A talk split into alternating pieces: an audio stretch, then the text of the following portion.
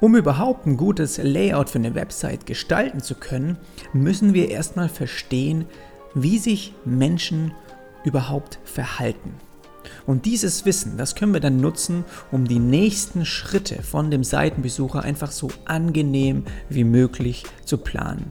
Und wenn man das schafft, dann macht es ein Design erst effektiv. Aber was hat Einfluss darauf? Wie verstehen Menschen eine Website? Gibt es da irgendwie vielleicht beispielsweise bekannte Verhaltensweisen, die wir aus dem realen Leben übernehmen können?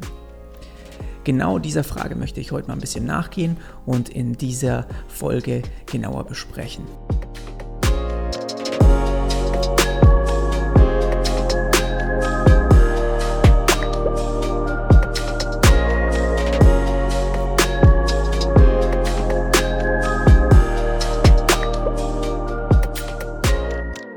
Willkommen zu einer neuen Folge hier bei diesem Webdesign Podcast. Ich freue mich, dass du heute reingeschaltet hast.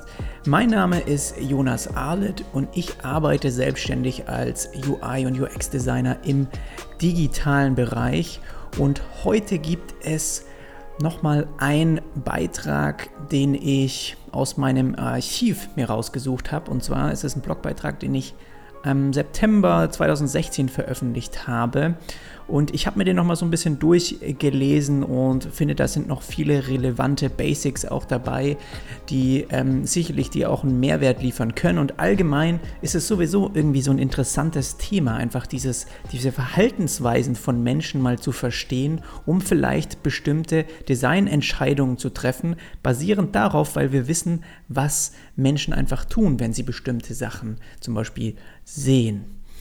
Und wie erfolgreich ein Produkt oder ein Service ankommt, das ist eben auch abhängig davon, wie gut man dann die Zielgruppe überhaupt kennt und wie gut man sie auch versteht. Weil wenn wir wissen, wer der User ist und was der auch auf der Website zum Beispiel möchte, ja, dann fällt es uns auch leichter, Emotionen eben zu bewirken oder auszulösen. Und dazu muss man aber verstehen, wie bestimmte Dinge einfach von Menschen empfunden werden und warum sie überhaupt tun, was sie auch tun. Und im besten Fall ist es dann so ein Layout, das einfach so intuitiv zu bedienen ist und so gut gestaltet ist, dass der User Aufgaben ohne Unterbrechungen auch lösen kann dann auf der Website. Und eine Aufgabe kann in dem Fall jetzt zum Beispiel mal eine Navigation sein, aber es kann auch ein Bestellprozess in einem Online-Shop zum Beispiel sein. Und was wir eigentlich vermeiden wollen, ist, einen Nutzer zum Nachdenken zu bringen. Also sobald er anfängt, länger nachdenken zu müssen, fängt er auch an, Aufgaben nicht mehr intuitiv zu lösen. Also dann fällt ihm es vielleicht schwer, durch die Navigation eine bestimmte Sache zu finden oder den Bestellprozess einfach durchzuführen. Und dann strengt es ihn vielleicht an. Und je mehr davon aufeinander trifft, desto frustrierender wird vielleicht auch seine Verbindung zum Produkt und vielleicht auch deshalb dann zu der Website. Und als Designer haben es eben genau wir in der Hand, einen Besucher an solche Aufgaben heranzuführen oder ihn auch bewusst in eine bestimmte Richtung zu lenken. Und dafür muss man wissen, wie sich eben Seitenbesucher verhalten und dementsprechend auch mit vertrauten Dingen arbeiten. Und die breite Masse, die weiß bestimmt, ja, wie eine Website oder auch eine App, wie das einfach funktioniert und wie die zu bedienen ist, weil man es einfach tagtäglich mittlerweile macht. Aber trotzdem gibt es noch eine Vielzahl an Menschen, die vielleicht keine Ahnung haben, ja, wie eine Benutzeroberfläche aussieht oder wie man sie überhaupt bedient. Und die Zielgruppe zu kennen ist deshalb unbedingt notwendig und auch immer ein wichtiger Part, den ganz am Anfang zu klären, ja, für wen das Design überhaupt ist. Und Designentscheidungen zu treffen, die nicht nur für die breite Masse gelten, sondern individuell auch für jeden User gleich empfunden werden, das ist nicht einfach und wirklich schwer. Also es gibt fast keine Entscheidungen, die für alle gleich gelten weil Leute kommen aus verschiedenen Gegenden in der Welt und die empfinden Dinge eben anders, wie wir jetzt zum Beispiel hier in Deutschland. Wie bekommt man also einen User dazu, eine Seite zu verstehen, obwohl er vielleicht noch nie vorher Erfahrungen in diese Richtung gemacht hat? Sagen wir mal, ein User Interface wird von unterschiedlichen Menschen bedient. Nehmen wir an, es handelt sich um ganz konkret einfach mal einen E-Commerce Store, ja, einen Online-Shop. Und viele wissen, wie man im Internet einkauft. Aber andere, es gibt natürlich auch Menschen, die es vielleicht noch nicht so oft gemacht haben und die da eher Schwierigkeiten haben. Wie bekommt man jetzt also alle dazu, die Seite schnell und einfach zu verstehen? Wie könnte man das machen? Eine Lösung wäre eben zu versuchen, sie an die nächstmögliche Erfahrung heranzuführen, die sie eben aus ihrem echten Leben, aus ihrem realen Leben kennen. Und auch wenn Sie zum Beispiel nicht wissen, wie man online ein Produkt einkauft, haben Sie sicherlich Ahnung, wie es eben im echten Leben funktioniert, ja? Und dieses Wissen musst du dir eben zunutze machen. Und das kannst du dann auch einsetzen in deinem Layout. Und deshalb ist es gut, eben die Erlebnisse, die ein Käufer wie du und ich und wie auch welche aus anderen Ländern eben, diese Erlebnisse, die sie machen, wenn sie eben zum Beispiel in den Supermarkt gehen oder auf einen Markt, ja, einfach zu versuchen, auf die Website zu übertragen. Und wir sind es dann, wahrscheinlich auch viele Menschen auf der Erde sind es dann zum Beispiel eben gewohnt, einen Einkauf in den Einkaufskorb zu legen. Und deshalb sollten wir irgendwie so Ähnliches auch dann in einem Online-Shop verwenden und das nicht irgendwie anders benennen oder so, sondern Einkaufskorb oder Warenkorb, ja. Und vielleicht auch das Icon oder das Symbol, wo er dann erkennt, ach ja, das sieht aus wie der Einkaufskorb, den ich sonst vielleicht auch mit zum Supermarkt nehme. Und für den Nutzer ist dies dann irgendwie eine vertraute Verbindung, die er auch dann viel schneller versteht. Und jetzt möchte ich mal so ein bisschen darüber reden, wie du das menschliche Verhalten, also das, wie Menschen etwas tun oder warum sie es tun, wie man das einfach mit Design beeinflussen kann. Und das sind auch so ein paar Beispiele, die ich hier zusammengefasst habe. Ähm, ja, und die können wir jetzt einfach mal zusammen durchgehen. Das erste handelt um Farben, die natürlich eine sehr, sehr große und wichtige Rolle spielen für uns als Designer. Also die Farben, die, die helfen dem Besucher überhaupt erst sich auf der Website orientieren zu können. Und gerade wenn wir zu einer Handlung auffordern wollen, ja, dann sind Farben einfach perfekt einzusetzen, um auch zum Beispiel Aufmerksamkeit zu erregen. Weil wir können mit Farben eben Aktionen auslösen und auch bewusst Blicke dann in eine Richtung lenken.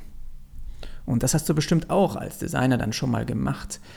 Und stell dir einfach mal vor, jetzt ein Button, der, sagen wir mal, eine Füllfarbe hat von Rot, ja, also wirklich sofort ins Auge sticht und daneben ist einer, der vielleicht nur eine Outline hat oder eher grau und zurückhaltend ist. Zu welchem Button fühlst du dich dann mehr hingezogen? Das ist dann ein Beispiel einfach, wie man bewusst auch zu einer Entscheidung lenken kann, ein bisschen bewusster zeigen kann, hey, ich will eigentlich eher, dass du den ausgefüllten Button, der eine Farbe hat, dass du den klickst und nicht den, der vielleicht eher reduziert im Hintergrund durch eine, nur eine Outline, nicht einen gefüllten Hintergrundfarbe.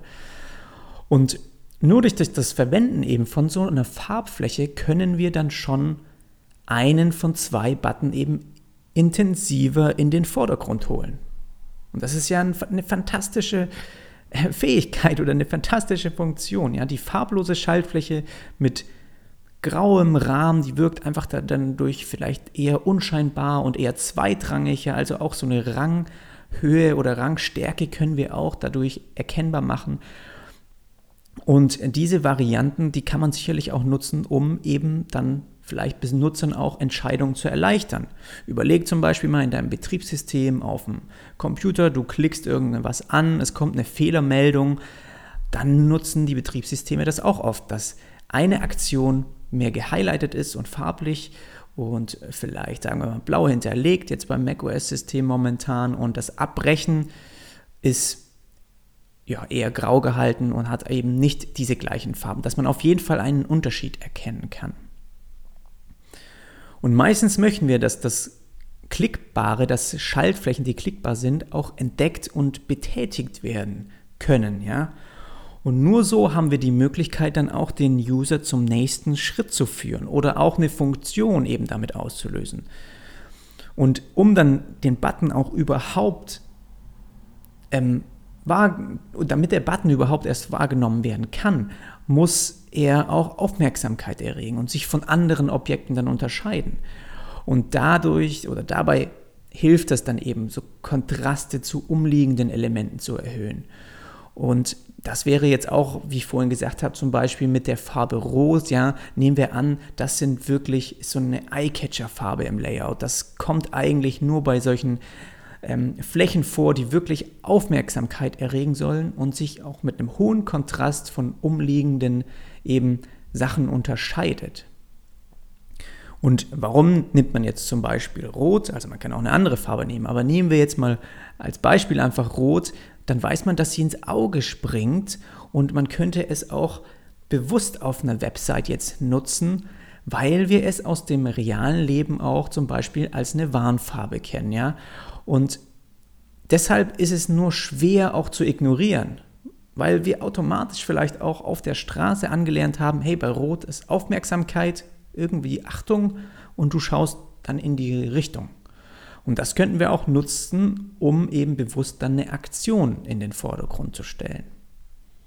Und das gleiche Prinzip, wenn wir jetzt gerade auch bei der Stra also im Straßenverkehr sind, so ein Ampelprinzip, bei dem wir eben bei Rot stehen und bei Grün gehen dürfen, das hast du vielleicht auch woanders schon mal entdeckt. Weil das Gleiche, weil das einfach Menschen auch schon, schon seit sehr langer Zeit, zumindest in, in, überwiegend in vielen Ländern eben, das gleiche Prinzip verfolgen und so schon verinnerlicht haben, können wir auch sagen, dass man eben diese, dieses gleiche Prinzip auf ein Design anwendet. Und in einem Fall, wo zum Beispiel, kennst du es von deinem Smartphone, wenn dich jemand anruft, dann ist oft auch dieses Annehmen grün und das Auflegen rot hinterlegt. Also das eine ist eher so eine positive Handlung und das andere ist Abbrechen ähm, und ja, ist sozusagen rot hinterlegt. Also da fällt dir das vielleicht auch so ein bisschen auf. Ja? Rot heißt Halt, grün heißt gehen sozusagen. Aber auch wenn die Beispiele, die ich dir jetzt hier gerade gesagt habe, die, die klingen für uns irgendwie plausibel, ja.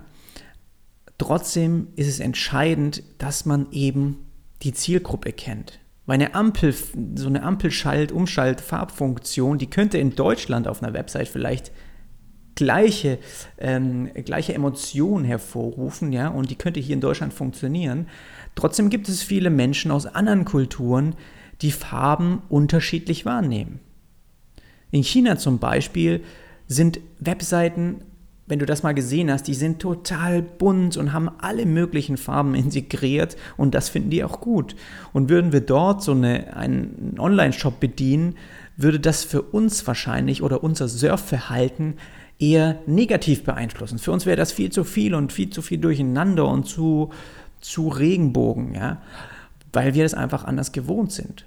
Und um die Verhaltensweisen eben der Besucher bewusst zu lenken, muss das Layout auch erstmal dann an der Zielgruppe getestet werden. Und nur durch solche Analysen kann man dann auch wirklich sagen, ob eine bestimmte Farbentscheidung zu mehr Erfolg führen kann. Also das kann man nicht von vornherein einfach so pauschal für, für alle gilt das gleich. Also man muss definitiv dort erstmal schauen, wer die Zielgruppe ist, die letztendlich das Layout auch bedient. Und interessanterweise damals, weiß ich noch, als ich den Beitrag geschrieben habe, habe ich so ein, nochmal einen Artikel mal, weiß nicht, ein paar Monate später nochmal gelesen von HubSpot. Ähm, und die haben genau diese beiden Farben, die ich auch gerade beim Beispiel genannt habe, mal in einem User-Test untersucht. Ja? Und es ging darum, ob eben ein roter oder ein grüner Button mehr Conversion Rate verursacht. Und das gesamte Layout, das war gleich, nur diese Button, die wirklich Aufmerksamkeit erregen sollen, die haben sich eben unterscheidet bei diesen Tests. Und überraschenderweise, viele haben gedacht, ja, das ist eben wegen diesen Emotionen. Wir haben mit Grün haben wir vielleicht eher so eine positive ähm, so etwa, en, entwickeln wir so ein bisschen positives Verhalten. Das würden wir vielleicht eher anklicken als was Rotes. Aber zu der Überraschung war es wirklich so, dass der rote Button mit 21% mehr Klicks gewonnen hatte. Und dabei ging es aber eher um so eine Art ähm, Kauf mich-Button, ja. Und da ist eher klar, das haben wir auch gerade schon gesagt, dass diese Farbe Rot eben mehr Aufmerksamkeit erregt als zum Beispiel Grün. Und wenn du jetzt genau so was machen möchtest im Layout, ist das vielleicht eher die richtige Farbe. Aber sowas beim Telefon auflegen, annehmen, ist vielleicht eben Rot jetzt wirklich die falsche Wahl, um einen Anrufer vielleicht entgegenzunehmen. Und allgemein könnte man deswegen sagen, dass immer dann mehr Aufmerksamkeit entsteht und dementsprechend auch mehr Aktionen, ja, wenn der Kontrast zu umliegenden Elementen erhöht wird. Also nicht nur bei Menschen, die Farben wahrnehmen können, sondern auch eben bei Menschen, die farbenblind sind. Die brauchen auch einen hohen Kontrast von dann einer Fläche zur umliegenden Fläche. Das nächste Thema, das ich ansprechen möchte, ist die Lesbarkeit von Texten. Weil es gibt menschliches Verhalten, das wir einfach schon von klein auf lernen und das sich deshalb auch so in unser Leben eingeprägt hat. Weil als wir angefangen haben, Buchstaben zu verbinden und Wörter als Sätze zu lesen, da haben wir das von Anfang an immer von links nach rechts getan. Und dieses Verhalten zum Beispiel, ja, auf einer Website auf einmal zu ändern, das wäre fatal. Das würde keiner machen. Keiner könnte irgendwie dann die Absätze richtig lesen und man würde nicht irgendwie von einer angenehmen User Experience reden, ja, weil alles irgendwie eine total nicht im Lesefluss, wie wir ihn gewohnt sind, aufgebaut ist, sondern total entgegengesetzt.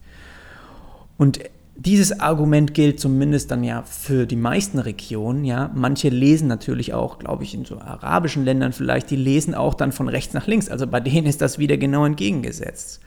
Aber nicht nur die Leserichtung, die spielt eine Rolle, sondern ja, auch wenn der Text ähm, eine bestimmte Breite hat, ist er einfacher zu lesen. Und auch die Breite von diesen Absätzen eben, wenn die nicht zu groß ist. Und was wir damit tun, ist dem Auge zu helfen, einen Zeilenwechsel quasi zu erleichtern oder nicht zu verrutschen, wenn man einfach von einer Zeile in die nächste geht. Und das bewirkt dann in uns einfach einen angenehmeren Lesefluss. Und diese Methode, das kannst du bei einem Taschenbuch mal gut beobachten, ja, weil die nutzen es also bei fast jedem Buch, das in der Mitte ja geteilt ist, das hat den Grund auch, einerseits ist es natürlich dort zusammengebunden, aber es sollen auch nicht zu viele Wörter nebeneinander stehen. Ja? Jede Seite hat eine bestimmte Breite und ist dann durch den Bund getrennt und so entstehen zwei Bereiche, die beide gleich breit sind. Und wenn wir dieses Prinzip aus unserem realen Leben ja, auf eine Website ähm, übertragen. Also von diesen Taschenbüchern, von den ganz normalen Büchern, die einfach viele auch gelesen haben, vielleicht in ihrem Leben, dann können wir sagen, dass Textblöcke vielleicht ja eher nicht breiter als 700 bis 800 Pixel sein sollten. Weil je breiter das Textfeld wird und je kleiner die Schrift, desto schwieriger wird es dann auch für uns, einen angenehmen Lesefluss zu finden. Weil dann jedes Mal verstolpern wir, wenn wir wieder in die nächste Zeile verrutschen wollen. Und manche nutzen dann die vielleicht dann auch nicht zu breit, also die ein responsive Design machen wollen, da kennst du ja auch, dass sie dann nicht die ganze Breite nutzen, sondern zum Beispiel dann zwei kleinere Textblöcke nebeneinander, um einfach diesen Lesefluss zu erleichtern. Und definitiv, dass du dir das auch mal vorstellen kannst, kannst du auch gerne gleich mal nachschauen. Ein negatives Beispiel dafür ist, das auch schon seit Jahren so, ist Wikipedia. Weil wenn du hier mal einen Artikel auf einem größeren Bildschirm anschaust, dann wird es beinahe unmöglich, ja, in die nächste Zeile zu wechseln. Jeder Zeilenwechsel wird dann sozusagen zu einer Anstrengung und ich persönlich habe überhaupt keine Lust auf der ihrer Website dann überhaupt mal so einen Artikel zu lesen, weil sie immer die ganze Breite 100% nutzen, um ihr Artikel, um die Texte eben darzustellen. Und bei mir geht zum Beispiel persönlich immer dieser Reader-Modus dann im Browser an, wo ich dann schön auch wieder meine zentrierte ähm, Breite von 700 bis 800 Pixel habe, die dann mir den Text darstellt, um ihn einfacher lesen zu können. Und das ist auch eine, eine Sache, die wirklich sehr, sehr viele Designer noch falsch machen und wo man auch schnell erkennen kann, ob jemand wirklich auch diese Basics verstanden hat, wenn er eben ein Webdesign anlegt oder nicht, weil du noch so viele Websites eben siehst, die meinetwegen dann mit einem Raster von 1280 oder 1400 Breite arbeiten und manchmal Textblöcke einfach über die volle Breite darstellen. Und das macht es einfach für einen Seitenbesucher sehr schwer, einen angenehmen Lesefluss zu entwickeln. Das nächste ist die richtige Platzierung von wichtigen Informationen. Wenn du zum Beispiel willst, dass im Layout wichtige Informationen auch gesehen werden, dann spielt natürlich die Platzierung eine entscheidende Rolle. Wenn wir jetzt zum Beispiel eine, ja, was Wichtiges an letzter Stelle zeigen würden, ganz unten, dann macht das einfach überhaupt keinen Sinn. Ja? Wir wissen, dass eine Website von oben nach unten angeschaut wird. Und erst wenn jemand mehr Informationen möchte, dann taucht er tiefer in die Seite an und dann fängt er an, vielleicht von oben nach unten zu scrollen. Deshalb sind die Informationen, die ganz oben stehen, wichtiger als die, die ganz unten stehen. Ja, da sie, nachdem die Seite auch geladen wurde, ja zuerst einfach in das Blickfeld auch von dem Seitenbesucher kommen. Und diese Methode, die finden wir auch in anderen Bereichen. Wenn wir jetzt mal vielleicht an eine Charttabelle denken, ja, von einem, von, von beliebten Künstlern, ja, dann sagen wir, okay, die, die Künstler, die auf Platz 1 bis 10 stehen, die sind weiter oben und die sind meinetwegen irgendwie beliebter. Dann ein anderes Beispiel ist relevante Suchergebnisse. Die kommen natürlich bei Google zum Beispiel immer an oberster Stelle. Oder nehmen wir jetzt auch in einem Layout mal ein Logo oder einen Namen von einer Website.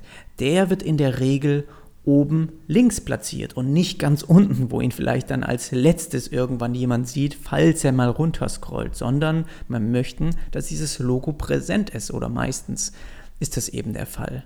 Und das scheint für manche vielleicht nicht wirklich was Neues zu sein, aber trotzdem solltest du dir immer klar machen, dass wenn du Informationen hast, die, die der Besucher auch auf jeden Fall sehen sollte, dass du sie auch weiter oben platzierst. Und nur so kann er dann auch davon überzeugt werden. Und nur so kannst du auch sicher gehen, dass er sie eben auch liest, weil er dort auch noch mehr Aufmerksamkeit vielleicht hat und gerade erst eben eingestiegen hat, ist in die, in die Seite. Ja? Und je nachdem, welchen Viewport dann auch ein Gerät hat, kann dieser Seiten, dieser sichtbare Bereich und dieses Feld natürlich auch noch unterschiedlich sein. Also das gilt natürlich heutzutage auch dann noch eben zu beachten. Ein anderer Punkt ist Aufmerksamkeit erregen durch durch Bewegungen, ja, und da auch ähm, durch Animationen einfach Aufmerksamkeit auszulösen. Und man sieht es auch momentan immer häufiger, dass wirklich Layouts mehr und mehr animiert werden. Und das ist auch was, was immer leichter möglich ist, gerade auch schon jetzt vielleicht mit dem Envision Studio, das, äh, das letztendlich auch ein Interface bietet, wo du Prototypen animieren kannst, sehr einfach. Ich nutze häufig auch Flinto zum Beispiel, wo man wirklich sehr simpel bestimmte Bereiche auch animieren kann. Und das hilft dann eben ein User Interface lebendig zu machen. Und das ist auch gut, weil alles, was sich bewegt, zieht dann auch automatisch unsere Aufmerksamkeit auf sich. Das kennst du auch, wenn du zum Beispiel auf dem iPhone irgendwie das Betriebssystem durch selbst andere Apps öffnest, vor zurück gehst, du siehst, dass da die ganze Zeit Bewegung ist, mit dem man auch dem Betrachter eben bestimmte Dinge zeigen kann. Aber definitiv muss man hier auch mit Vorsicht herangehen, ja, weil es wird einfach schnell auch zu viel. Also wenn Animationen gekonnt eingesetzt werden, dann machen sie ein Layout definitiv lebendiger und auch verständlicher. Aber man sollte schon darauf achten, dass eine ausgewählte Animation auch einen Sinn hat, ja, dass sie auch einen Hintergedanken hat und nicht einfach nur da ist, damit sie irgendwie schick ist oder einfach nur da ist, weil du es einfach kannst von deinen Fähigkeiten her. Abschließend äh, kann ich sagen, dass es natürlich nicht, nicht so einfach ist, ein Layout, ein angenehmes Layout wirklich verständlich zu gestalten. Es gehört viel Erfahrung dazu, Recherchen und auch Wissen, aber ich kann dir immer raten, einfach dich auch mal so ein bisschen zu beobachten, dich umzuschauen bei anderen Apps, wie machen das andere Webseiten, wo kannst du dir vielleicht die ein oder andere Bewegung abschauen, weil du merkst, das macht viel mehr Sinn, wenn es auf dem Weg umgesetzt wird. Das haben die schon richtig entschieden. Das ist was, was einfach intuitiv ähm, ja bedient werden kann und sich solche Dinge einfach festhalten und die einfach merken und vielleicht bei einem anderen Projekt dann auch mal einsetzen. Und natürlich sind es heute jetzt ein bisschen so auch die Grundlagen gewesen, um Design effektiv zu machen und um es überhaupt verstehen zu können, ja. Aber die Beispiele, die wir heute auch in der Folge durchgegangen sind, das sind wirklich die Basics und ich finde, die sollte jeder beherrschen, in diesem, auch in diese Richtung einfach mal ein bisschen zu denken und auch mit diesen Gedanken überhaupt erst in diesen Layout-Prozess starten zu können. Wenn dir die Folge heute was gebracht hat und du diesen Podcast gern hörst, dann würde ich mich richtig freuen, wenn du diesen Podcast bewertest.